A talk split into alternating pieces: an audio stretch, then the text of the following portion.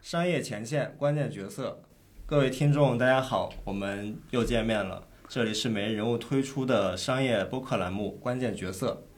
呃，上一期呢，我们聊了奶茶和咖啡行业的战争，然后这一次呢，我们又邀请到了北京著名的餐饮企业南城乡的创始人汪国宇汪总，以及我们每日人物的作者饶同宇。饶同宇呢，也是长期关注餐饮行业和新消费。然后我们这次呢，会对于年轻人关心的一些餐饮问题进行一些讨论。然后两位可以跟大家打个招呼。好，大家好，我是南城乡创始人。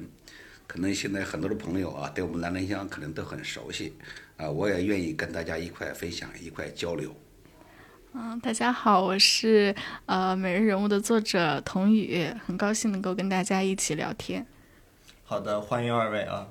呃，我们之前其实已经做过一次关于南城乡的呃报道，然后童宇是那次报道的作者。我想请问一下，就是我们在这次报道做完之后，就是大家对于这个南城乡，包括这篇文章的反馈是什么，以及你们会觉得说，嗯。就引起了大家的一些讨论吗？嗯，这个是肯定的。我记得我当时就稿子发完之后，马上就有很多投资人来加我，然后说想通过我就是联系上汪总。就是我能感觉到大家看完之后是对汪总，嗯，不管是南城乡也好，它本身就是一个很可以说是炙手可热的那么一个企业。我也很好奇，就是那些投资人之后。找到通过我联系上您之后，他们说了些什么？呃，其实这投资人呢，投资人找我不是今天了，他也不是昨天、今天、最近找我们，他一直投资人就在找我们，通过各种渠道找我们，但是我们其实是一律回绝了，全部回绝了，我们就定下来，呃，不不走资本路线，因为还没到时候，所以我们现在还是踏踏实实做好自己的事情，资本以后再说。嗯。他们没有就是约您出来吃饭，就是还是想跟您建立一些联系吗？嗯，见太多，我现在就是呢有意识的回避一下，因为年底了，我们也忙，该做自己的事情，回绝的也不是这一次两次了，基本上我们还是少见面的好。南仁乡最近也是事情会比较多，因为我们上次做报道的原因呢，也是咱们推出了这个三元的。早餐，呃，不限量自助。然后最近可能南城乡也在集中的推广一些火锅的这种计划。我想请汪总就是介绍一下目前的一些情况吧。上次那个标题叫“穷鬼套餐”，哎，我起的这个觉得这个名字起的挺好的哈。呃，当然主持人那个呃作者也问我这个能不能用这个名字，我说挺好的，接地气嘛。其实我们的消费群体，他们觉得自己就是个穷鬼，呃，说明就是呢，我们东西接地气，还是便宜。今年你看整体的消费情况就这样，那个相当于价格都是比较超低的啊，都是都是走低价路线。我们今年正好推出了这三块钱那个早餐，呃，自助，确实呢得到老百姓的欢迎。呃，其实对我们来说，有人关心我们挣钱不挣钱。其实我们还是挣钱的，因为我们关键是流量，因为我们客人多，一每天早上几百人，甚至一千多客人。他那个主要的产品还是粥类嘛，粥类呢你就下下功夫熬一下，就一把米一锅水的事情。你比如我们街坊的，或者他自己街坊在自己家里熬粥，他也费费功夫费时间。那我们相当于就是共享经济。但反正就是现在南城乡总体而言，就大家对它的就是理解还是打低价，对吧？就是它确实是性价比非常高的一个品牌。你有观察过吗？现在来线下，比如说就是吃那个十九块九小火锅的，大概都是哪些人？是不是我们想象中的年轻人比较多？哎，你说对了。你看啊，我们家早餐，我们家人群 很奇了怪啊，早上是老人。中午是上班的人，中年人，晚上是年轻人，而且我们每个是人划得很明确，只要我们相当于全时段人群、全年龄段人都抓住了，因为早上老人起早啊，送孩子上学啊，到我们那吃饭，年轻人不不，年轻人睡懒觉啊。我那天去吃南城乡的那个早餐，我七点钟起床，我感觉我一天都都毁了。呃哎，我觉得太难了，确实。你看中午正好那一上班的人呢，嗯，晚上你看年轻人，因为那个发现那个火锅哦，我们火锅价钱很便宜，呃，它那个素的为主嘛。现在人饮食习惯就是晚上还更适合吃火锅，晚上就是年轻人。但当时你们推出这个小火锅的时候，有想过它会被那么多年轻人喜欢吗？还是就只是我单纯做一个性价比很高的一个产品出来？呃，尝试一下嘛。那个，所以有有时候我们也不断的尝试，但是从整体趋势来说的话，晚上其实盖饭，你人家更晚上更适合吃火锅类东西。现在人晚上基本上不怎么吃主食了，就是太硬的东西不怎么吃了。啊，那其实火锅还是你到外面有火那个商场一观察就知道，晚上火锅店生意都火起来了。那我们做个社区的，我们相当于主食火锅，相当于代替主食类火一个小火锅。最近小火锅特别火，就是我那天也是看到有很多媒体都在报道，说现在吃小火锅成为年轻人的新的打工选择，因为它可能单价客单价三十块钱、四十块钱就有荤有素有菜有肉，这个趋势之前在您的就是预料之内嘛？当时有想到，就哎怎么又被我赶上了一股风口，这种感觉有吗？呃，这其实是呢，好像都好像都要都让我们赶上了。其实我们一直在捕捉这种趋势，它那个呃，它是所所以你自己通过平常学习观察嘛，什么节点的话，你要抓到什么时机，抓住什么样的一个节点。那个火锅的话，我们它那个以蔬菜为主，你现在人还是喜欢吃蔬菜。在我们家门店的话，有顾客就反映，那么那么多增加点蔬菜呀、但是现在我们正好现在中央厨房有个，呃，然后有有个蔬菜基地，对我们来说呢，正好是一个很也具备这个条件了。你要不具备条件，你比如大多数火锅店是第三方送的菜，送菜的就那就我们做火锅跟人家说没有竞争力啊。你的优点在哪里呢？是吧？我们是社区社区店，我们不是真正意义上的火锅店。火锅店要火锅店的场景，啊，它产品肯定很丰富。那我们火锅店基本上是为填肚子为主，社区的就就是能当主食吃的，那就是我们差异化在哪里，竞争力在哪在哪里？那就是我蔬菜新鲜，我我就把蔬菜成本能能够降得下来。我们自己种菜，你一种你你发现啊，发现它成本一点也不高啊，高不了多少高不了多少钱。但是你要是买别人，你不一定卖得掉。那这就是我们自己自己种菜，就发现了很多东西值得我们探索的东西。呃，我感觉啊，现在餐饮行业其实最重要的就是一个人气。你看，就是虽然说上半年大家可能觉得餐饮行业特别的火爆，这个疫情后复苏可能最好的行业就是餐饮行业。包括上半年的社林的统计数据也是，可能餐饮行业的这个增速比去年是应该增加了百分之二十多。对，但是有种很明显的感觉，就是到了下半年。这个一下子就又冷下来了。我不知道汪总有没有感受到这种寒气，因为我听很多的餐饮从业者都会说下半年不太好干。确实比较特殊啊，今年因为上半年的时候突然疫疫情结束了，全部普遍恢复了，但是到到到了八九月份的时候，一下子突然就淡下来了。但是对我来说啊，因为我我们今我们今天有几个动作，一个是早餐工程。还有一个晚上的火锅工程，其实把它拉起来了。就是我们也就是跟往年比的话，就是八九月份以后降的幅度，就是我们相当于控制住了，降的不是特别明显。但是餐饮行业从长远来说的话，它是永远是个好的行业。你它的总量，总量餐饮的总量消费没减少，只是从从事餐饮行业的人。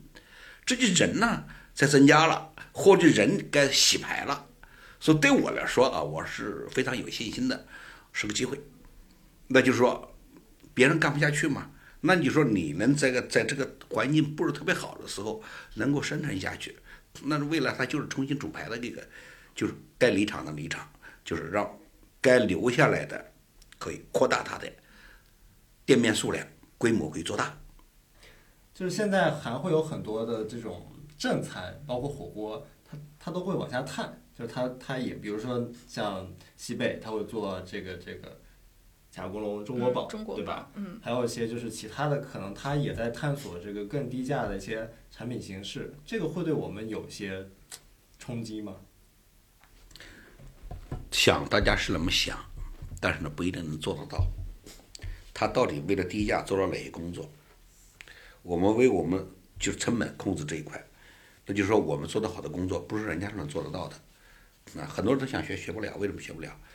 你看我的，首先你看我我定位为社区餐饮呢，而且我定位就是店面比较集中啊，我有中央厨房啊，很多做中餐做正餐的啊，做快餐做不了。没有一个成功的案例。你比如我们的，就是我们现在这个价钱，你让他们做，他做不了，基本上十有八九是亏钱的。就说我们做小的，做习惯性的，因为我们是一点点的那个利润是一点点的算出来，一点点抠出来的。你包括我们的经营面积，我们以前最小的面积是只有七十五平米，你还没有个中餐那个厨房大，人家就是房子面积大，习惯性的大手大脚的，就习惯了。而且人家他的单客单价消费都是一百多、七八十的，你让我们这个客单价突然的变成三块钱的粥，他怎么做他都亏钱。而且我们厨房的各方面动线设计的特别的精密，就是说你已经做过中餐的人再也不习惯做不了像我们这种快餐了，很集约化的做不了了。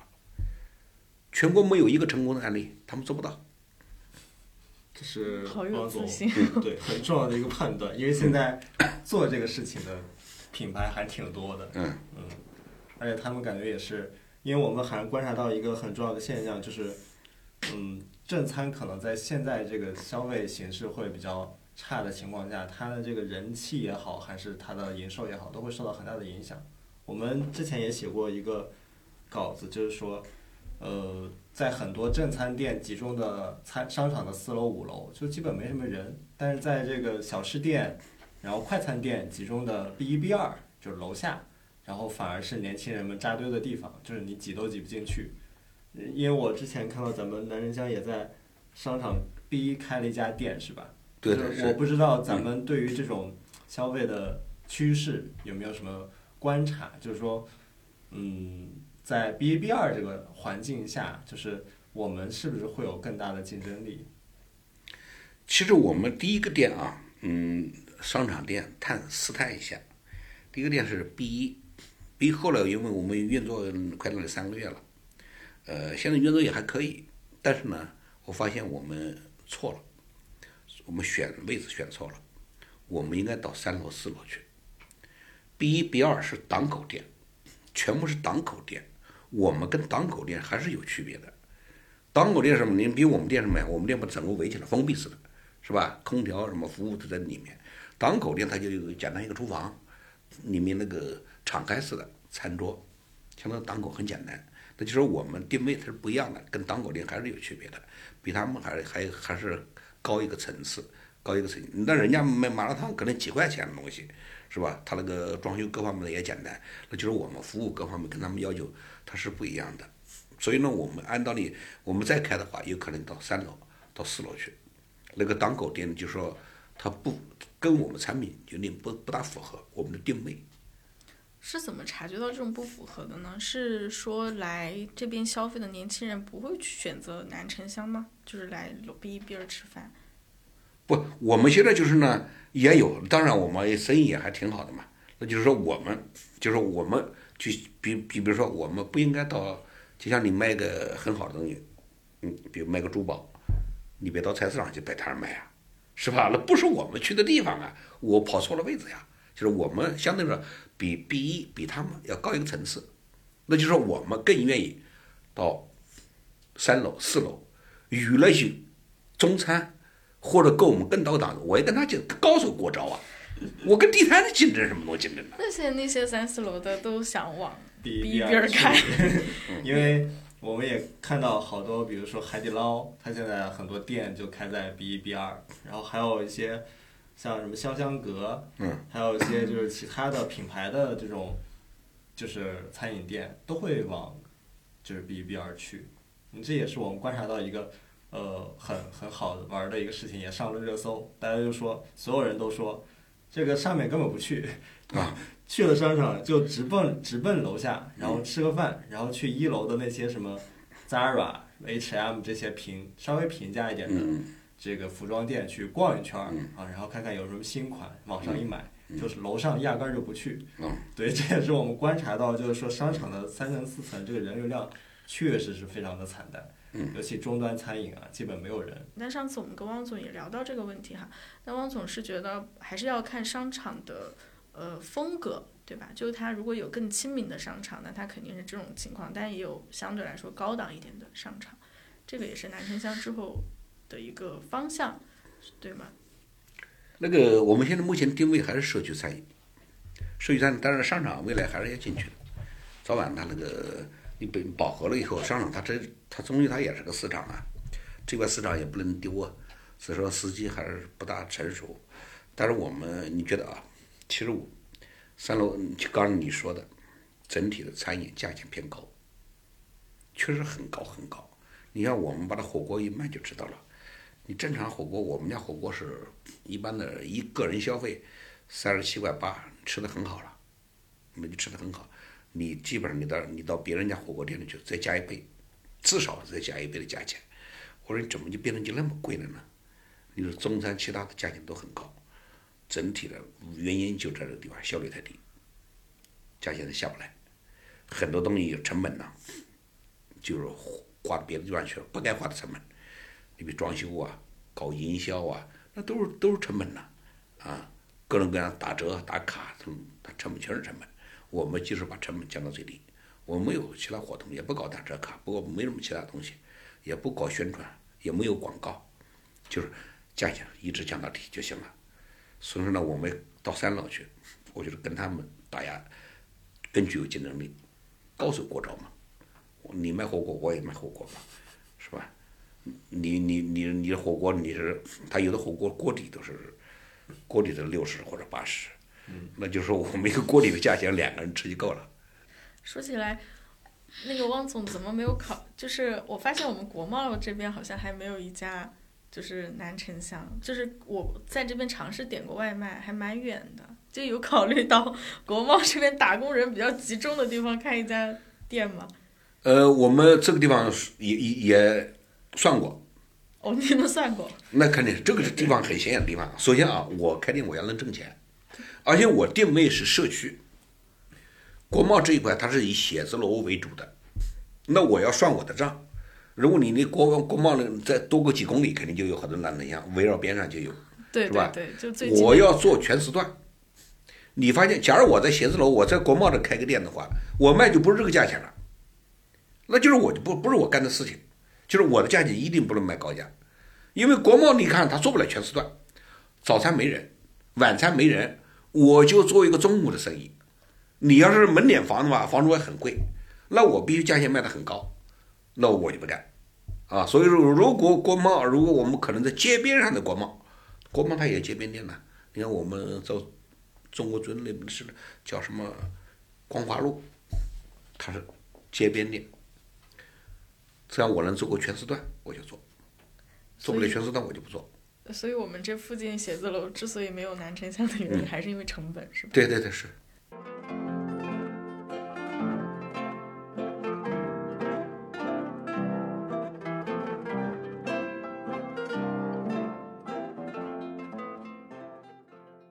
从行业来看，今年连锁化应该也是一个大的趋势，可能很多的这种夫夫妻店最后都被这个连锁店给替代了。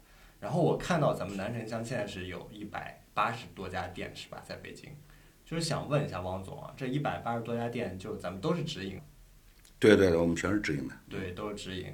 呃，但是可能在今天这个连锁化率不断提高，然后品牌店都在扩张的态势下，一百八十家店又又是一个很小的数字，就是您怎么看这个事情呢？那个其实我们啊，一百八十家店，实际上有两百家店了，因为我我们每次见面数量是在变化的，但是它有个装修期。呃，我们因为我们直营店，你比如我的店，一个店乘以五，我相当于一千家店了，因为我是平均流水的五倍甚至十倍。呃，现在很多年轻人想创业的，进入餐饮的，我就劝他我说你别干。大家都认为认为餐饮门槛很低，其实现在门槛很高，相当的高。小夫妻店、个体户的店，基本上你没法生存了。就像我卖的粥。你没有流量，而且我有中央厨房，而且我卖的晚上的火锅，你卖你十有八九是赔钱。而且我们现在有连锁了，有了规模了，有中央厨房，而且我们有二十多年的餐饮经验。他有也有人认为我他好像餐饮投资不大，我告诉大家，我们家总投资实打实的投资差不多有五个亿。那你跟个体户你怎么跟我们比？我们有这么多专业的经验。所以说呢，它门槛现在是很高的。你基本上，你按照我们的价钱卖，按我现有的价钱卖，你基本上是亏钱的。那我是挣钱的。所以我记得我们最开始见面的时候，那个时候南城乡是我查资料是一百六十多家店，然后跟汪总见面聊，当时就是有一百八十家店，然后今天就说有两百家店了，就这扩张速度还是有点超乎我的，就是。呃，确实在超乎我的预料的，就想问一下，就是汪总，就是你们怎么去把控这个店的开店的速度，或者现在就是南城乡的一个急速扩张的一个时期吗？就因为大家想哈，就一下子可能我要多四十家店，那我的人力、我的管理、我的这些一个密集型产业，它的人哪里来？就这个问题，我还是想嗯比较好奇的。一个好的企业，不是在行情最好的时候发展有多好。而且是，而是在行情最不好的时候，你能够发展的比较好。比疫情三年，我们家是应该表现的很不错。疫情三年，我们店的开店数量翻了一倍。今年呢，呃，今年就是大家觉得店不好开的时候，其实大家都关店。那我们就是选商铺，相对来说就是个机会，因为我们基本上开店能挣钱，别人挣不着钱，对我们说就是机会。至于说我们开店的数，那个人人员开多少，那个速度的把控，我们基本上就控制在百分之三十，增长速度百分之三十，百分之三十的话，我们的人能跟得上，我们其他的那个后勤服务基本上都都能跟得上，因为我们都是直营店呢，我们开店呢还是要求有质量的。如果没有质量，人家搞加盟，一年能开个几百家、几千家，那就没有质量的事情啊。我们基本上开店要求的成功率是百分之百，就是开店必须挣钱啊，不挣钱的话，就是这个店就不能开。所以我们就是第一个前提原则就是大概在百分之三十的速度，保持这个速度。今年可能大概百分之四十了，那超过一点点了，那就明年我们再调控一下。再一个就是开店要百分之百能赚钱。这是我们的我们自己设的线，这个是也是您测算过的，就百分之三十的速度。对，这个只是根据我的经验，或许行业不代表行业的一个标准。那我们这么多年一直控制在百分之三十，相当于比较稳健的，又不差钱，也不差人，这个我们自己能管控得住。那像比如说，那我要按百分之三十、百分之四十的速度去开店，那我的店长。就是肯定是我们自己直营，是自己选的店长，对吧？那这个店长是从哪里来来呢？就是我自己原来的店培养出来的这种，就是比较优秀的人才能够去开店，是这种模式吗？对，它就是一个复制的过程。你你如果店一个店优秀店长的话，你不能够复制人才的话，他这个人才啊人呢，给大家就是没有一个动力了，就是不能够帮助员工成长了。所以，一个优秀的企业必须要帮助员工成长。那就是说，那你一个店长，你会把你的底下的人干了一年、两年的员工，把他培养出来的一个店长，对他说是个帮助，让他增加收入。那就是我们对这个给店长考核，这也是也是下指标的。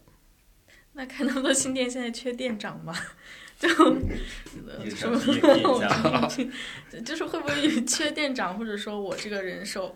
就因为培养店长，他肯定还是有一个过程嘛。会不会到现在觉得，那可能还有些人没有培养成熟，会有这种情况吗？肯定是缺。餐饮行业啊，他什么时候他都缺人。嗯，我们普通员工也缺，店长也缺。关键是，那就是去为什么叫缺呢？你比如我们现在开店开百分之四十，他店长也配齐了，那就是说你开的快了，就人就是生拉硬拽的，就是质量。所以呢，我们这种优秀店长越多越好嘛，啊，所以说呢，永远是缺人的。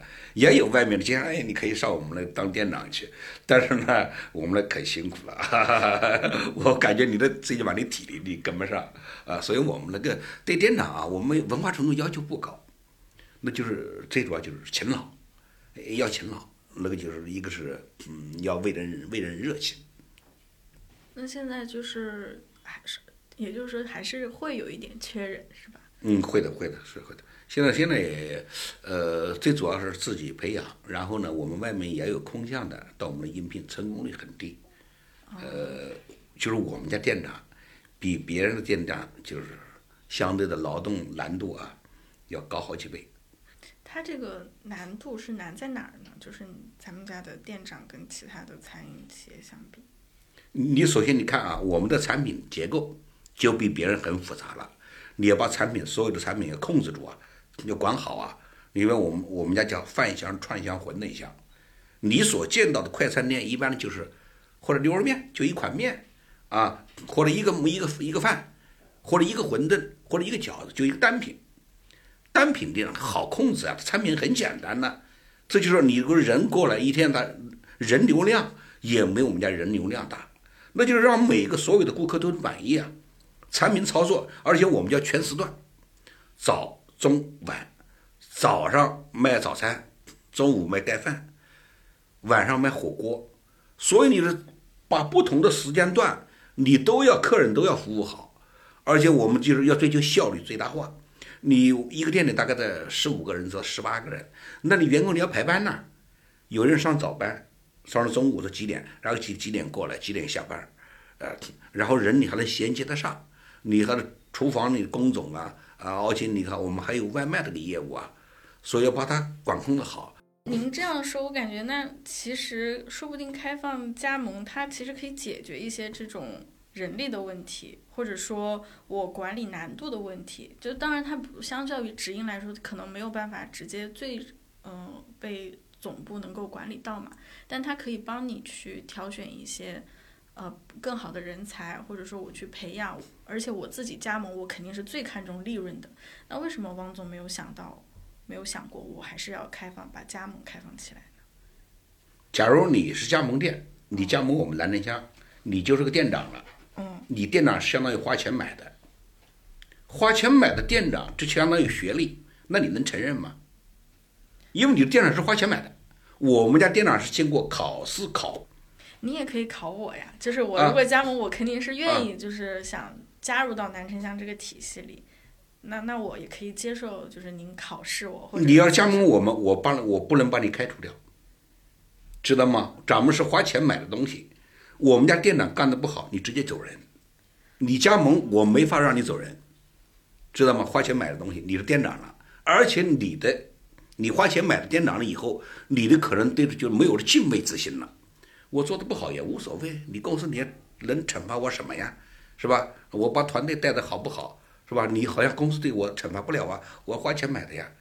那我们家店长就不一样了，我们叫及时奖励，我每每天都给他们考核，我我每个月到月底的时候，他就一个 A B C D，就管这个店，你要分那个级，你管得好是 A 级店长，你管得不好，你可能是个 D 级，然后连续两个 D 三个 D。说明你这个店长，你管理能力就不行，管理能力不行了，你就别当店长了。那你加盟店，我没办法考你呀，是吧？你花了钱呢，你加盟一个店，我怎么考你呀？所以我们还是坚持不加盟。但是从激励的角度来讲的话，比如说我加盟的话，我至少是一个小老板，对吧？我是拥有这家店的，这个可能上交一部分收益之后，但是剩下的都归我。但是，店长他始终是个打工的，他可能只只有定薪，或者说有提成有，但是他那个激励肯定是，我觉得是不如加盟的那个激励更更强大的。就是我如果说加盟的话，我这个做的越大，肯定对我越好呀。那我觉得从这个角度来讲，他没有理由说我不好好干呀。我放个加盟，你加盟我们南城乡，对你是有好处的，对我是没有好处。我们算个账，对我就没有任何好处。一不是基本上我开的店是百分之百能赚钱，我能赚钱的店干嘛我带你做啊？因为你我的货是我供给你的，人员是我给你培训的，我还教你怎么干活，所有东西它都依赖我，你就没多大作用了。你最多是投资一个店的钱，包括选址都是我选的，你自己选不了的。不要认为哎，我到街上能找个店，我选个店面，基本上个体户是选不了的。我们公司好商铺都推给我们，就说我跟你合作，我没有任何好处。那就是能挣钱的好品牌，能挣钱的品牌，基本上不做加盟。对，这就是风险的转移嘛，所以还是对品牌方来说是可能说一点好处都没有，因为现在你看，呃，市场上大部分的品牌店其实都是在走加盟这条路线，尤其是说这种标准化比较高的，它可能对于店面的管理、对于人才、对于呃产品，它都有一套呃自己的流程和体系，不像说以前那样可能对加盟的这个管控比较力度比较轻。那现在的话，各种各样，比如说监控，对吧？呃，很多加盟店可能品牌它会给这个加盟店设置一个摄像头，然后能实时监控你哪个地方做的不符合要求。它的这个管理其实在不断的上升的，所以现在加盟店对于品牌方的伤害来说，其实也是怎么说，也是在下降的。我不知道您就是对于这个事情是怎么看？因为可能大部分品牌如果都走加盟的话，那说明加盟它还是有一定的这种可取之处的。呃，真正的做加盟的，肯德基、麦当劳他们也做加盟，他们也做加盟，人家是管理很成熟了，呃，人家其实虽然是加盟了，人家还是品牌方来管，自己管达不到那个管理水平的，啊，所以人家很成熟，成熟。你别看中国虽然很多搞加盟的，多不代表就是正确的。中国大多数餐饮人，呃，大多数做做生意的、做企业的人，是以挣钱为目的的。嗯，我们始终坚持做企业，做事业，把企业做百年企业。啊，所以你看，假如我们国家有个规定，加盟店亏了钱是品牌方的，你看看还有这么多吗？还有人加盟吗？现在我觉得很多就是骗人的。我是我我一说出来了，可能大家对我很有意见。你看啊，很多品牌，你再观察看看几过两三年看，你看一千家店、几万家店，大批量倒闭，老百姓觉醒了，你就是骗我的钱嘛，因为你不承担责任嘛。我嫌你加盟我，你先把加盟费一收，你看他挣的钱，感觉哦，我们这一万家、两万家店好像一数量，大家多数认为数量越多，这个企这个越牛啊，这个品牌越厉害越牛。那反过来想，你是骗了多少人？总认为人家企业赚了多少钱，认为很牛。我觉得你钱是骗人的，多少人是亏的。他有很多品牌搞加盟，就是就是加盟的人比就是入场的人永远比出场人多，他就不断不断不断的。所以呢，假如我要搞加盟啊，我是能保证亏钱是我的，我能敢这么保证。现在中国有谁搞搞品牌、搞加盟能敢这么保证吗？我敢保证，因为人家我我你想加盟我，不就想为了挣钱吗？跟我一块挣钱嘛？你投资嘛？是吧？那就说你不能你没这个能力带着人家的话，你不是坑人家吗？这我做不出来，啊，所以我们只要做他开始要放在加盟时，我所应承诺，亏钱是我的。其实刚刚您提到一点，就是说，嗯，比如说现在有一个个体户创业者想要进入餐饮行业去开一家店，然后您的态度就是不支持，觉得赚不了钱。但是其实餐饮业又是吸纳我们普通老百姓最大的这样的一个行业，就是很多人你说他干嘛呢，对吧？他要不就开个超市，要不开个小餐饮店，对吧？那以后随着这种餐饮的连锁化率越来越高，然后它的这个成本控制，可能大企业的成本控制远远的超过这些小店，然后他们的这种生存环境可能会越来越差，那感觉也会是一个问题。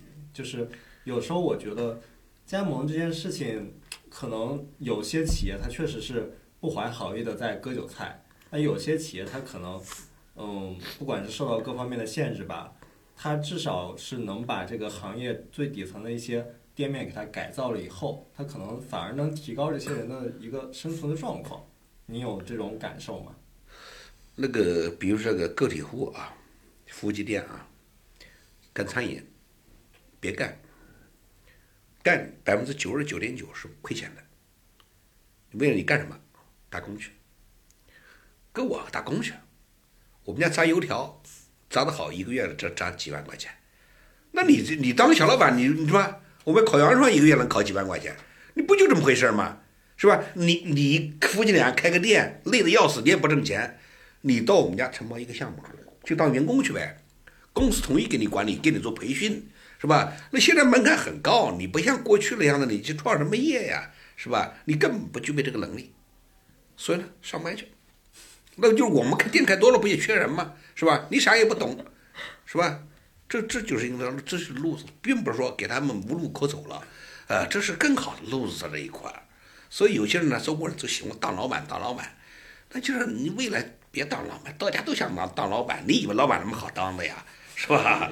呃，汪总主打广纳贤才。嗯，我听下来其实觉得汪总还是蛮实在的，因为确实是很多加盟他本身就是想，呃，就是得到一些资金嘛，或者说得到一些呃风险的转移。我想到就是因为我们之前不是也有做瑞幸的稿子嘛，就瑞幸它以前也是做直营店，但现在也开始开放加盟，但其实他们，呃，大家也知道，现在它开就整个做的也比较好。但是它开放加盟是为什么呢？是想让加盟商去帮忙打一些下沉市场，一些在一些呃更加三四线的城市，就是如果我直营没有办法兼顾到最下沉的地方，那把它开放出去，它本质上是一个怎么说，像一种权衡，就是我降低们管理的难度。对我们在交换一些东西，我可以让加盟商来赚钱，跟着我一起来吃肉，但同时你们也帮我做一些我做不到的事情。但我理解来看，现在南城乡是不是还没有到这一步？就是没有到我需要去加盟商来帮我打一下市场啊的这这这这个阶段。现在很多人啊，餐饮餐饮，把这个饮品这一块归类为餐饮这一块，行业内都这么说。但是我们管理啊，千万的不要把饮品跟餐饮跟我们做餐的吃的东西填肚子的放在一块儿，它不是一回事儿。很多人你在一块，你那你你不好解释了。餐饮它是有服务的，在屋里面，你那个饮品是个档口，它它不能填肚子的东西。它很简单，它操作很简单。那我们餐饮这一块的比它的操作太复杂了，太复杂多了，不是复杂一点点。那个再跟你看那个，他能不能，比如他能不能把那个饮品这一块，加盟店能不能管控得住？他很简单，没准他好管管管控也可以的。所以像我们做餐的这个，你管控不住的啊。那除非很简单，搞一款拉面嘛，很简单，就一个产品嘛，那是好管控嘛，那是那那卖不出来的。这别别忽悠人家，你搞一个一个面条，就卖那一款面条就能开饭馆吗？过去行，单品店我说过，单品店未来都是行不通的，太简单了，就傻子都能干的饭馆，那都叫饭馆，那不叫饭馆，这饭都会大批倒闭，必须的大批倒闭啊！那我们就现在做技术含量的事情。你看我我们做的很复杂，为什么南城乡人学学不会呀、觉得我们太复杂了。那就是对我来说，简单的事情干没劲，是吧？没有技术含量的事你干什么干？是吧？你干你有技术含量的事情，咱们不是科技嘛，最起码做点技术技术出来吧，是吧？所以那个和饮品同样的，你能不能保证人家都能赚钱？嗯确实，那个做饮品它会相对而言简单一些，因为我记得就有采访对象跟我说过，就因为不是加盟店，它总部会去管控嘛，就它最简单的方式就是按摄像头，就是刚才赵宇老师说的，就是给你看你呃那些步骤有没有做对，但整个流程还是比较简单，它直接能看到你按那个糖泵，你少按一泵它都能看见，这个相对来说还是比较好去控制、去管理的。但可能餐饮是比较难好。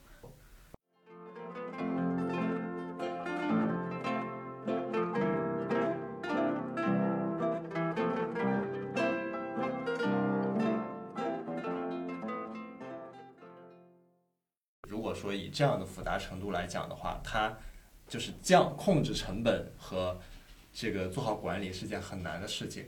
就不知道汪总有哪些心得，就是我们为什么能在这么复杂的一种情况下，也能把成本降得这么低？因为三块钱这个，包括可能我们也在做十九块九的火锅嘛，对吧？然后可能平时我们也会对男人香的价格啊什么觉得非常的亲民。对，就是这些都是怎么降下来的？哎，我们其实有中央厨房，现在啊有两种模式，有一种模式没有中央厨房，依赖第三方配送，这是很多以前用的，肯德基、麦当劳这么用的。嗯，我们现在是开店二十多年了，我就坚持要有自己的中央厨房。过去人家都说就做餐饮做轻资产路线，轻就是不投资，我尽量的投资少一点。或者没有中央厨房，但是我正好是相反的，我觉得要做重资产路线。这么多年了，说明证明我做的是对的，因为重资产，我后来越越的往后走，我越会有竞争力。你反过来想，轻资产路线，那不就是让别人投资吗？别人投资你来搞经营，你把别人当傻子，我投资你，我不赚钱吗？是吧？你连自己投资自己都没有信心，你你还做什么？所以你看我我们坚持这么做中央厨房，你看它这个价格管控这一块啊，其实餐饮这个管控的空间是很大的。餐饮好像餐饮不挣钱不挣钱，为什么哪里不挣钱？它的一个产品出成的产品的话，一个食材成本这是一块，食材成本一般的百分之三十左右，有有些人家做到百分之四十。很多啊，我们是不到百分之三十，还有人工成本、房租成本、水电费啊，它这个加在一起，最后到消费者手里面，成本就很贵了。其实卖的很贵，但是呢，商家说我不挣钱，消费者说很贵。那你想，现在猪肉多少钱一斤？现在猪肉价钱又下来了，几块钱一斤。你到餐厅买个红烧肉多少钱一斤？那白菜，你看菜地的白菜多少钱一斤？到餐桌上多少钱一斤？它整个的从田间地头到餐桌，它是一个很长的一个管控，它是个管理一个过程。只要所谓餐饮，它是这要靠管理把它成本把它降下来。你看我我们的核心在哪里？我为中央厨房，我们打造一种叫鲜配模式，就是颠覆过去传统的配送模式。你们肯德基、麦当劳它是第三方配送。如果我们跟他竞争的话，我们永远竞争不过他。那我现在就打造一种鲜配模式，我让他学我，他学不了，他也学不了。你比如蔬菜新鲜的，你让肯德基、麦当劳蔬菜新鲜的第三物流配送怎么配送啊？他配送不到。我们家馄饨是当天包好的新鲜馄饨，不让它动，到门店去，到消费者，到消费者跟前，不让它冻死。我们用的肉是新鲜的，蔬菜是新鲜的。所有东西都是新鲜的，不让动了。你让他们过去的传统的一种配送方式，他们你彻底颠覆了，他就没办法做了。而且我鲜配的做的话，我把成本还降下来了。你比如冻猪肉，我们现在到市场上买冻猪肉，实际上比鲜猪肉便宜。按道理冻猪肉应该贵，猪肉经过冷冻的意思，一个过程，做再增加一个过程，那就是我们通过管控鲜猪肉厂家，你别动了。你直接给我，给我便宜点，厂家是乐意的，因为他他过去的物流啊，现在没法配送，他必须把它冻起来，好运输，所以它这是管理的过程。你比如我的我我们打造这个就是管理叫非蝶形组织架构，餐饮呢是最大的问题就是管控管理问题，所以很多人文化程度做餐饮的文化程度都不高，都是呢可能凭着自己经验来做。但是你要把它管理管得好的话呢，这个呢确实做到一定规模的时候，很多人就是没有这个管理能力的，管控能力没有了。我们自己打造一个叫飞碟型组织架构，这种架构架构呢，相当于呢管理的一个模型。这是我们通过这么多年经验打造出来的一个管理模型。那就是我天天没事怎么研究管理模型？我是总部的人很少的，比我们组织架构啊，没有中间层，我们叫飞碟型组织架构，就是去去中间层，叫去中心化，就是总部人很少，直接管门店，以门店为核心这种管理。而且我们的中央厨房，自己的中央厨房，自己中央厨房就是我们二线服务一线。我们我们中央厨房，比如我们中央厨房包的馄饨什么的，它是不增加利润，就按照最低的成本，成本价发送到门店，因为都是自己直营店，这种都是自己投资的这种模式方法，所以我们把产品品质降到最低。就就刚才说，一个是我们这那个管理叫非典型组织架构，第二个我们那个一个先配的模式。就是我们先配模式也是彻底颠覆了传统的那种配送模式，还有一个战略定律。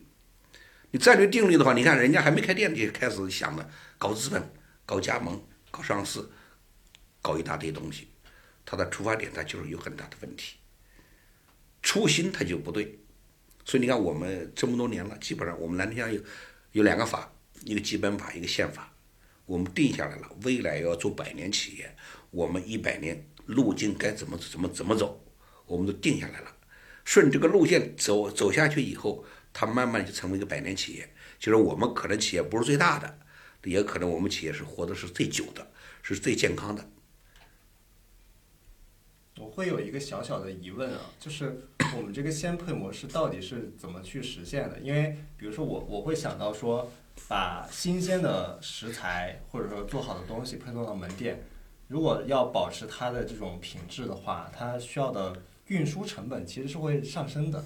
就是因为我们也研究过很多的这种生鲜电商企业，他们其实最大的成本就是冷链物流这一块儿。我不知道咱们就是在这块儿是怎么具体去实现的。集中式的效率是最大化的。呃，未来我们可能先先二百家，再过几年开四百家，就是北京必须饱和了，店面集中。这是效率是最大化。我的中央厨房配送直径最远的一百公里，远了我就我店就不开店了。就是我开店的选址的时候，必须要保证我的供应链这一块，要多长时间能够能够得着。而且你看，我们那个中央厨房还有个中央厨房在固安，到我那个现在的到我们到北京大概几十公里，也就一个小时的路程吧。我们还有个中央厨房，它是以种蔬菜、加工蔬菜为主的中央厨房，我把菜地自己种的菜，我的就近，我我菜的收割的时间我计算好了，我早上六点钟开始收割菜，割好了以后到到门店里面去，八点就开始加工，加工就包装，包装了以后可能我到十点就装车就送到北京，我时间这么算的，以小时为单位计算菜地里菜到餐桌，我物流全是自己的。我我基本上是满车拉活，车都不闲的，不闲次呀，所以它这个有先进的条件，就是我们不可以全国性的开店，就是店效效效率店面一定要集中。那就说未来我可能要出去，那我出去怎么办？我在上海，我就指定到上海，先开四百家再说，我不可能遍地开花，这样遍地开花，你发现做快餐呢，最后它都没有竞争力，最后它都死掉了。他干不过，只要挨着兰陵，为什么有些人说挨着南的先生店里，基本上你躲远一点。我们店比很很集中啊，我的效率是最大化，成本是最低化，基本上社区店挨着我们一起，基本上很难活得下来。还有就是上次咱们跟王总聊完之后，我记得就评论里就最多人说的是，王总居然是安徽人。是吧？就然后也也当时也列举了一些，就是同事从安徽出来的，呃，餐饮人，就大家也还觉得挺神奇的，就北京餐饮都被安徽人承包了这种感觉。我我们就很想跟汪总聊一下，就是您在呃做餐饮这条路上，是真的会跟这些从安徽出来的老乡们，大家有形成一个比较亲密的连接吗？大家真的会经常见面，然后聊天，或者？呃，思考一些就是商业发展啊，就是有点像以前那种徽商帮的那种感觉吗？对我们那个，我们安徽我们自己单独一个群，餐饮圈，在安徽的群，我们经常在一块，经常在外交流，我们还有时候一块互相学习嘛。你看在安徽的，在北京的餐饮，你看，安徽人呢，他那个像我们这个年代的人都会做饭，基本上每个人都可以露一手，啊，都会都会做饭。一个是呢，安徽人比较勤劳，干餐饮人呢，他是个勤行，就像我们招的经理人员。首先要勤快，你不勤快，你脑子再好，我不用。他是个勤快，安徽人比较勤劳。你比如我们那个胡大，那是做的川菜，簋街上；四季民福做的北京菜，秦岭餐厅是新新北京菜。那你包括我们，我们快餐其实不是北京的，我们是快餐是新东西，传统的没有东西。包括我们很多安安徽菜。所以呢，我们安徽人还是学习力还比较好。就看到了北京，就把北京的菜，其他不是还不是安徽菜，把别的菜用心来做。呃，说起这个安徽帮，因为我当时也去查了一些资料嘛，就是说不同的行业，就大家聚集起来，好像还挺有。同行是冤家，是不是？也还好吧。就是说，大家比如说有之前有一个投资人跟我说，呃。做餐饮的长沙帮，他们有自己的一套风格，就他们可能会，嗯，比较重营销，像什么呃陌陌点心局啊那些，呃是从长沙起家的，然后包括我们之前做过的虎头局、虎头局那些中式那种餐点，它都是从呃呃长沙起家的，就比较重营销，然后后来又是说一些。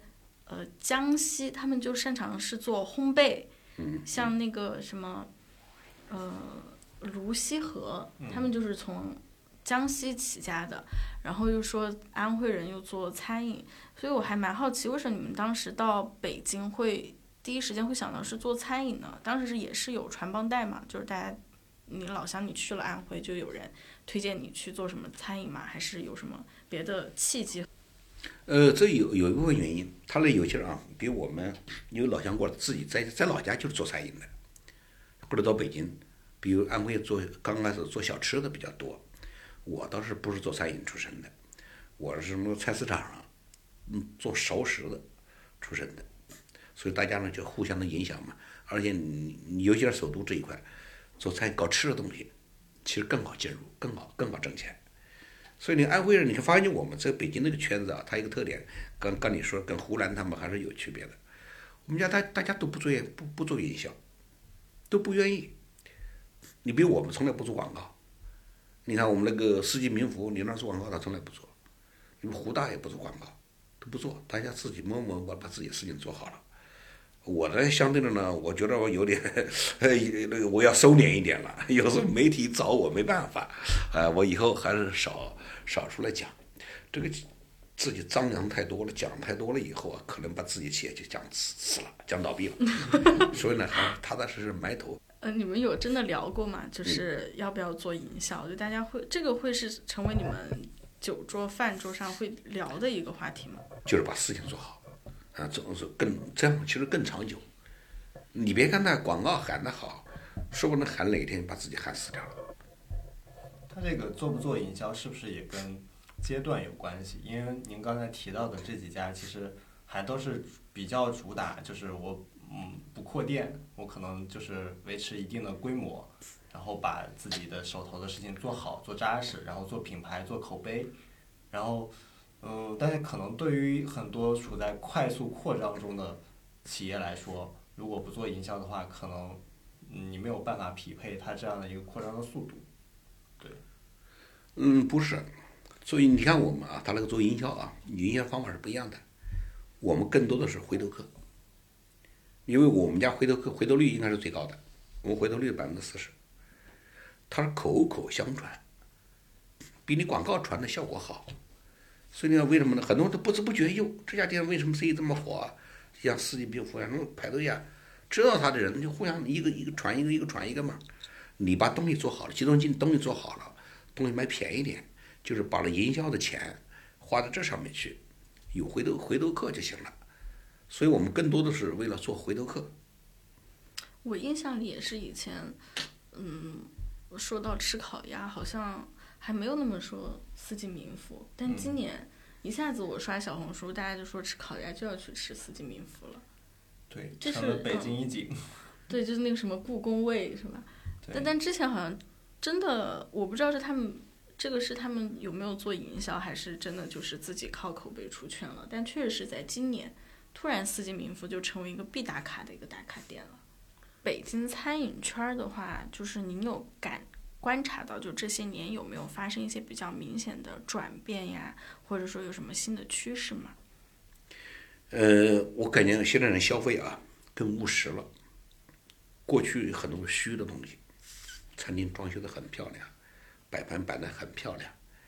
你比如那个四季民福，那人人家的竞争对手就跟人家学的，他就简单一点嘛，东西做好一点嘛，摆盘虚的东西少玩一点嘛。他过去呢，未来的他不光是北京，整个的餐饮趋势都这样的，就大家就是呢，相相当于也相当于降级了，就是你不要玩更多的虚的东西，吃饭就是吃饭，吃菜就是吃菜，饭做好了，菜做好了，东西就做的呢就是实实在在把产品东西做好了，还是大家最终回归到做产品，少玩点虚的东西，这是未来的餐饮就是一个趋势，所以你看我们现在。很多餐饮人啊，就是啊，不断升级。刚才你说那个升级、升级、升级，升级到最后就升级死了。他并不是升级。你看现在啊，我们要更关注中国群体老百姓的消费力到底在哪里？六亿人消一一个月收入不到一千块钱，九亿人收入不到三千块钱。那我们就是在首都北京去看的。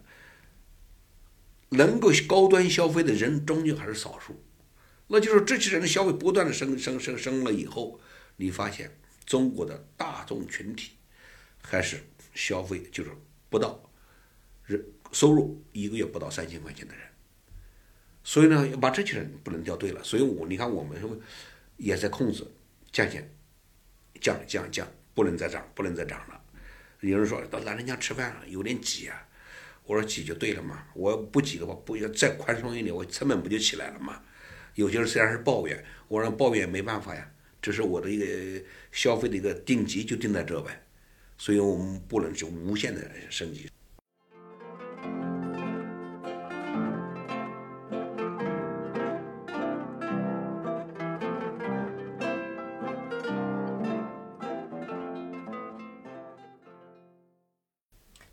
品牌会打营销也好，或者是会给自己的这个品牌搞些噱头理念出来，它的最终目的还是涨价嘛，对吧？涨价的这个利润率就会更高，你赚的钱也会更多，这是一个很朴素的一个道理。那我们的话，其实如果持续的维持在这样的一个性价比的位置上，那它可能永远都是一个。没那么赚钱的，就是还是有点苦、有点累的生意。你说的对，你看啊，我们挣钱就是很辛苦。那我为什么这么干？你看，我不玩虚的，也不做广告，不做营销，我就把成本降降降下来，能降多少降多少。我们其实是微利的。但你反过这么想，谁企业能做得更大？能谁能做得更长久？再过多少年一看，那些玩虚的，或许他就不在不存在了。或许我现在是两百家店，多少年多少年以后我会好几千家店，我会做的很大很大很大，因为我的消费群体很多，很多人都接受我们。你往上面走，你挣钱真的很轻松。所以你看，我们定位就是呢，挣该挣的钱，就是说我们钱本来就不是那么好挣的，就提倡大家有个奋斗精神。所以你看，我们利润高了以后，你看我们为什么今年降价？因为我成本控制。可以降价，我就降价。我通过其他方法降价，比如那个粥三块钱的，三块钱自助啊，火锅这一块就是降价。我降价的原因就是因为我今天食材成本控制的比较好，我实在是控控制到百到百分之二十七了，估计行业里面没有谁能做得到。我成本控制住过，就是相当于我利润就高了嘛。如果企业利润很高，就会让你团队失去奋斗精神。那团队想，哎，我的实在控，成成本控制挺好啊。我店长说，我说挣钱了，轻松也挣这么多钱了。那就是我我一定要知道钱不是那么好挣的，我降价，我控制不让你挣的太多，这样我因为我们做百年企业嘛，也相信我会比他们走得更远，会比他们做得更大。那照这么说，呃，这样听起来，就是我会有一点点好奇哈，那就是南城挣钱也不容易，那但是我们要去开新店，要去干什么，也还是用自己账上的这些钱，就是账上这些现金流嘛。那如果我再去开新店，那它其实也是用我自己的营收。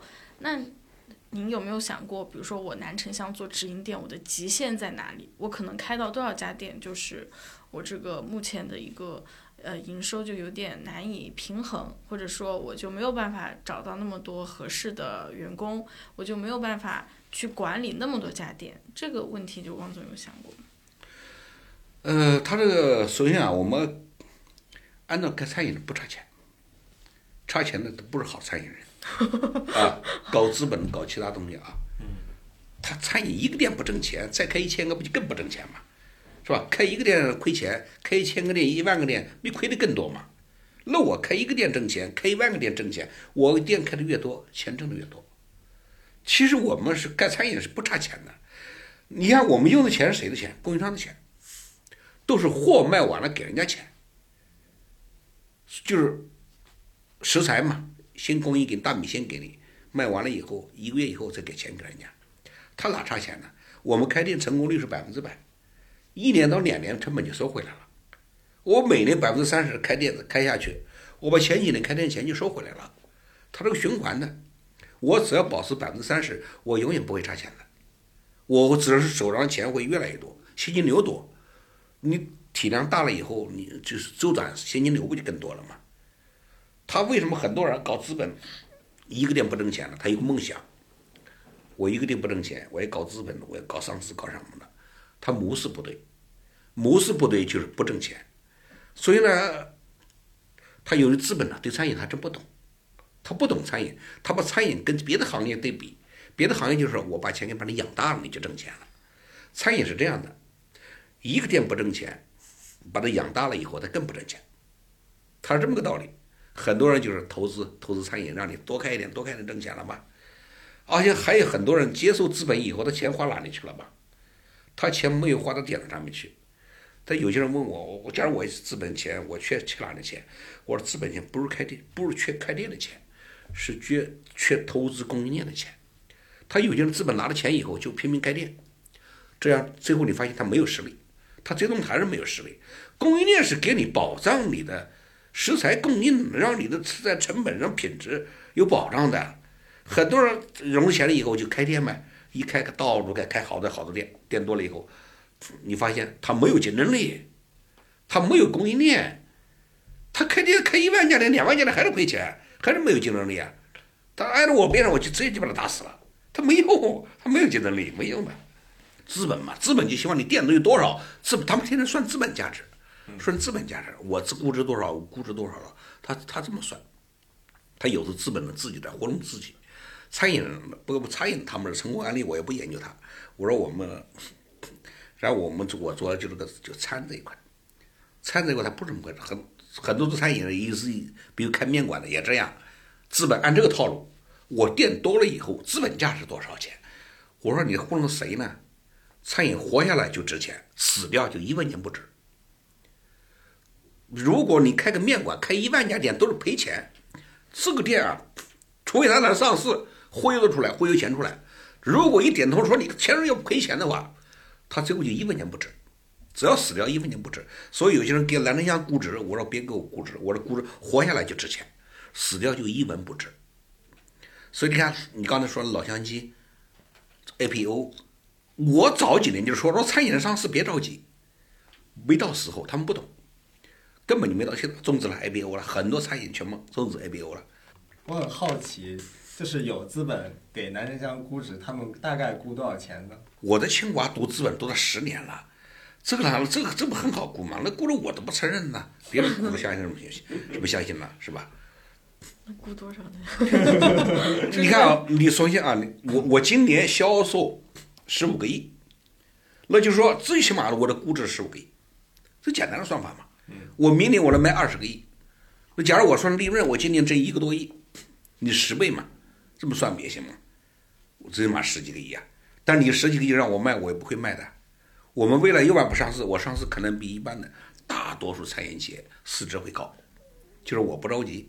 那我上市可能不是一百个亿、两百个亿了，我上市是至少估值是千亿，不千亿的话，我都不会让上市的。那你您有没有想过，就是既然您现在已经，嗯，说就是自己已经找到了一个适合的方式，对吧？然后那有更多的钱，是不是会让这个，就帮助您在正确的道路上走得更快更远呢？我们现在不差钱，以前就是担心建中央厨房差钱，疫情嘛，三年都挺过来了。今年我们现在中央厨房又在建了，最近可能还有一两个月就建完了，又扩建了一个中央厨房，大概投资五千万，基本都建完了，这个都没有从银行贷款，都建完了。现在基本上就因为我们开店速度是限制的，开店速度就是百分之三十，就是说呢，这件事不会差钱的。遇到风险的时候会差钱，但是越是这个时候，越不可能找资本要钱，是吧？就像疫情的时候，我说疫情的时候，我说没钱的时候，跟跟谁叫都没有用，哎，喊哭穷也没有用啊，你自己就憋着，自己忍着，那你到时候干嘛的？去之前是干嘛的呀？是吧？所以行情不好的时候，不要找人借钱，也不要找银行人借钱，说平时的时候自己呢，抗风险，怎么把风险控制住？你们疫情三年，我们表现的遥遥领先了，那是我们有长期的定律，规划好的。疫情该怎么怎么办？再过几年后有可能再会来一个其他的风险，那你怎么把控啊？我说我们我们这个应该都有定律，都应该都有方法。那一个企业只一稍微简单的遇到个风险的话，你扛不住，那你还能做百年企业吗？说明这企业你平时你基本功不扎实。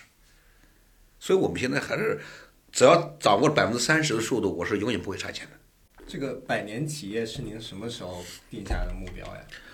呃，是我们一四年一四年定下来的。因为你你发现啊，中国的企业家们就是企业家，他轮流的轮企业家就是就是首富嘛，轮流坐庄。咱们圈子周边的人，有钱的人或者企业做得好的人，都有可能轮流坐庄。今年这个表现的很好，明年那个表现的很好。但是呢，我后来发现，你做个首富也好，做个特别有钱的企业家也好，过几年有可能你就是就成个富翁，嗯，呃，负债的富就成个富翁。那就是说，我现在做个百百年企业，就是说只要我企业一直活下来，其实我也就是不差钱的了，我已经成个真正的富翁了。因为企业嘛，你企业只要有现金流好，企业活下来了，活得越久就越不会差钱了。所以我们就定位做百年企业。如果可能上市了，上市企业不一定能做到百年，有可能死得更快。上市无非就是缺一笔钱，很多的企业家啊，缺了一笔钱以后，他的团队经营企业的这这种用心的就没有那么高的用心度了，或者就拿了一笔钱就想做别的去了，投别的去了，有可能全部把亏掉了。很多人我我发现很多身边有钱人。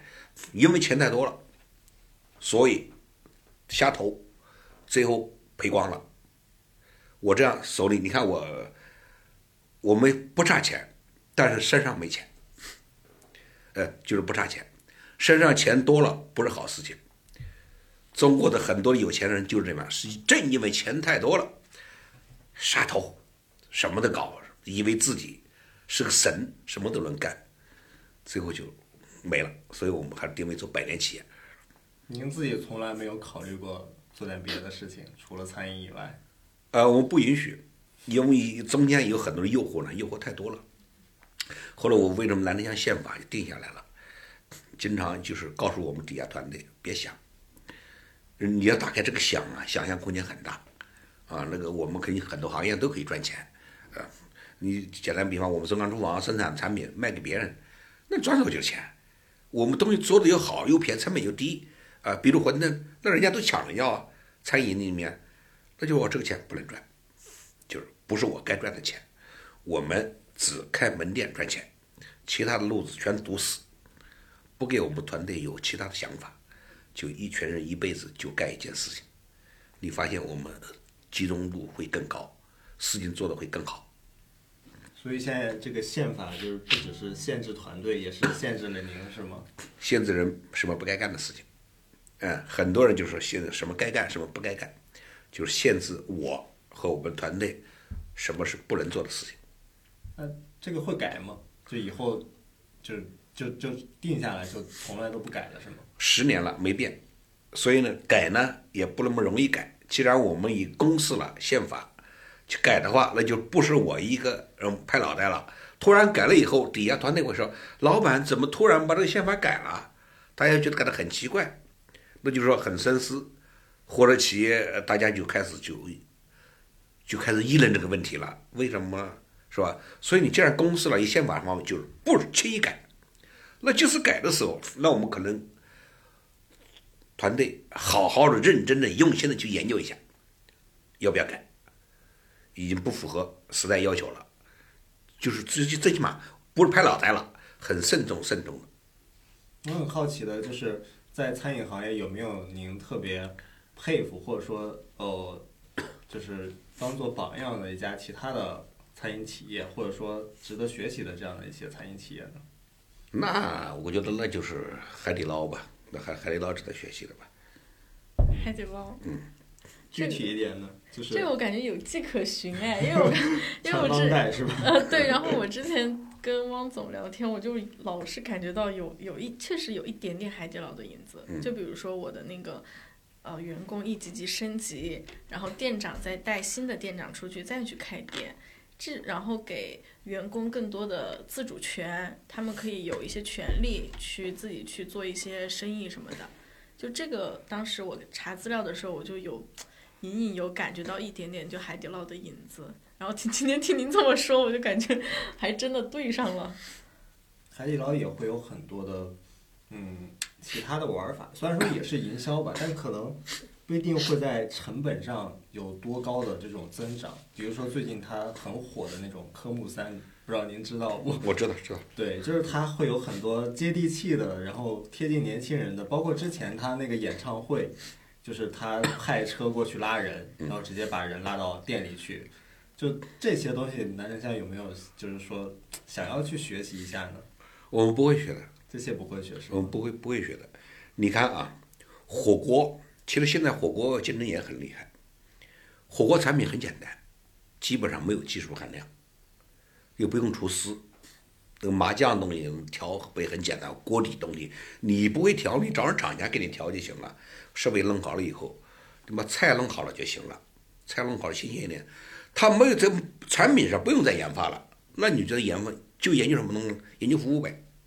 你找出你的差异化在哪里呗？你才好做服务呗。你看我们现在就是我们的产品都控制不住，我还有精力搞它。你说我那些个科目三对我们说，反过来说啊。对员工不尊重，我们员工不可能让他干这个事情。那就是说，我们做餐饮的为了要有尊严，我们提出来餐饮人要有尊严。我吃饭吃的好啊，哎，给我挑一个吧。我给当服务员给他送餐的，我为什么给你挑啊？那你不对客对员工不尊重吗？是吧？但是他现在这个时候能卖到钱出来，让大家高兴不就行了吗？他会变着花样的，海底捞一直玩下去。他今天今天搞科目三。明天会搞其他东西，呃，然后之前是搞修指甲，因为他产品没有在研研究了，就研究这东西嘛。你最后你做成功了，你把其他的竞争对手客人吸引过来就行了呗。假如我做火锅，我可能就是呢，产技产品品质没有没有优势了，就是没有在研究的了，大家都一样了，那我可能是食材会比他们更好，价钱会比他们更便宜，那我要做火锅，我赛道我可以这么干。那就是我不用不用搞抓产品品质的情况下，那不很好做，集中精力，成本控制呗。因为你让员工挑菜也是成本呐，是吧？我就是我我们家就是吃饭，就是回归到餐饮的本质，就让客人吃好，服务好就行了啊！我不用搞营销，也不用拉客人，我都不用花成本去拉客人过来。你只要把产品做好了，做便宜了，客人自然就过来了，回头客就来了。那您说您就是？还是觉得是可以做榜样的一家餐企，就是海底捞。对，您是觉得它哪一点是您最想去学习的呢？你海底捞，它首先它那个它的房租成本很低，我们一直还也是，成本？哎，它房租成本呢不是一般人能做到，它首先品牌做出来了以后，它跟就是跟房东有议价的能力，就说呢，你比如有些商场有海底捞，有些商场没有，他他要求面积大呀，比五六六楼，你整个六楼反正物业闲也闲置了，叫海底捞叫自带流量，这就很厉害了，就是我到哪去，客人到哪去，所以我们未来也要向他学习，就自带流量。当流量自带流量了以后呢，你可以跟房东谈价钱。你这个六楼是闲的吗？你给我，我们房租正常十几块钱一平米，海底捞说一块钱一平米，你给不给？那物业说闲着也是闲着，他就是闲着，你过来怎么把人气带过来了吧？他的成本就降下来了。啊，我觉得现在这个餐饮啊，大家都觉得内卷了一些，都觉得餐饮生意不好做。二四年，其实二四年生意同样的嗯美好的，那只会这个竞争会越来越激烈了。你就今年是二三年说活不下去，二四年估计大批的人就得关店了。我刚才说的是品牌中间，其实有正好其实有一部分品牌就起来了，就像我们南城江一样，很多的品牌，大家因为卷的时候，它会成长了。它就是这是一个发展一个过程。中国连锁化率很低，你像美国其他国家的连锁化率相当高，它就是发展的一个过程。未来就是连锁店会越来越多，就这种要通过这个洗牌，通过这么价格价格战呢，或者行情不好的时候啊，重新一批品牌该起来起来，该死的死，该倒的倒掉。所以明年对于南人乡来说，其实还是一个更大的机会。对我们来说是个很好的机会。明年我们会开店，呃，更有信心了。好嗯，那也祝南人乡明年能取得更好的发展。好，谢谢。谢谢希望能把店开到国贸。嗯，感谢汪总今天辛辛苦苦，然后这个大雪天跑到这里来。是的，是的，谢谢汪总。嗯，那我们今天的跟汪总的交流就先到这里。之后呢，关键角色也会继续去找出一些大家会关心的话题，然后继续邀请一些大咖来到我们的现场，然后跟我们做进一步的交流。所以希望大家能够继续关注我们，我们下期再见。